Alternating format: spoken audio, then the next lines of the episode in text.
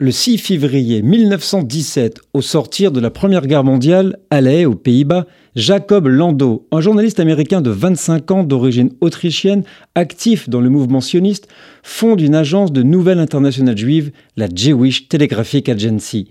L'Europe de l'Est traversait une troisième vague de pogroms d'une ampleur et d'une gravité dépassant de loin les deux flambées précédentes. Jacob prit conscience que la migration massive des Juifs vers le Nouveau Monde signifiait que de plus en plus de familles étaient désormais séparées par des océans.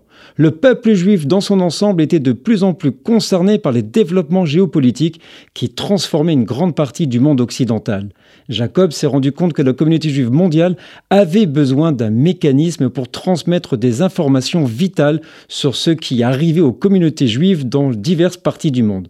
Le peuple juif avait besoin de sa propre source d'informations fiables afin de pouvoir tenir ses dirigeants communautaires informés des développements importants et, si nécessaire, motiver la communauté à agir.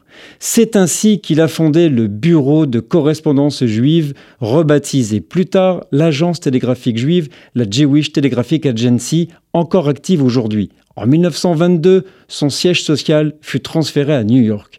C'est la première agence de presse juive qui non seulement rassemblait mais diffusait également des informations dans toutes les régions du monde. L'agence continue à fonctionner comme un journal d'information mondial et couvre les affaires juives dans le monde avec des correspondants dans plus de 30 villes. On peut la retrouver sur jta.org. C'était le 6 février 1917.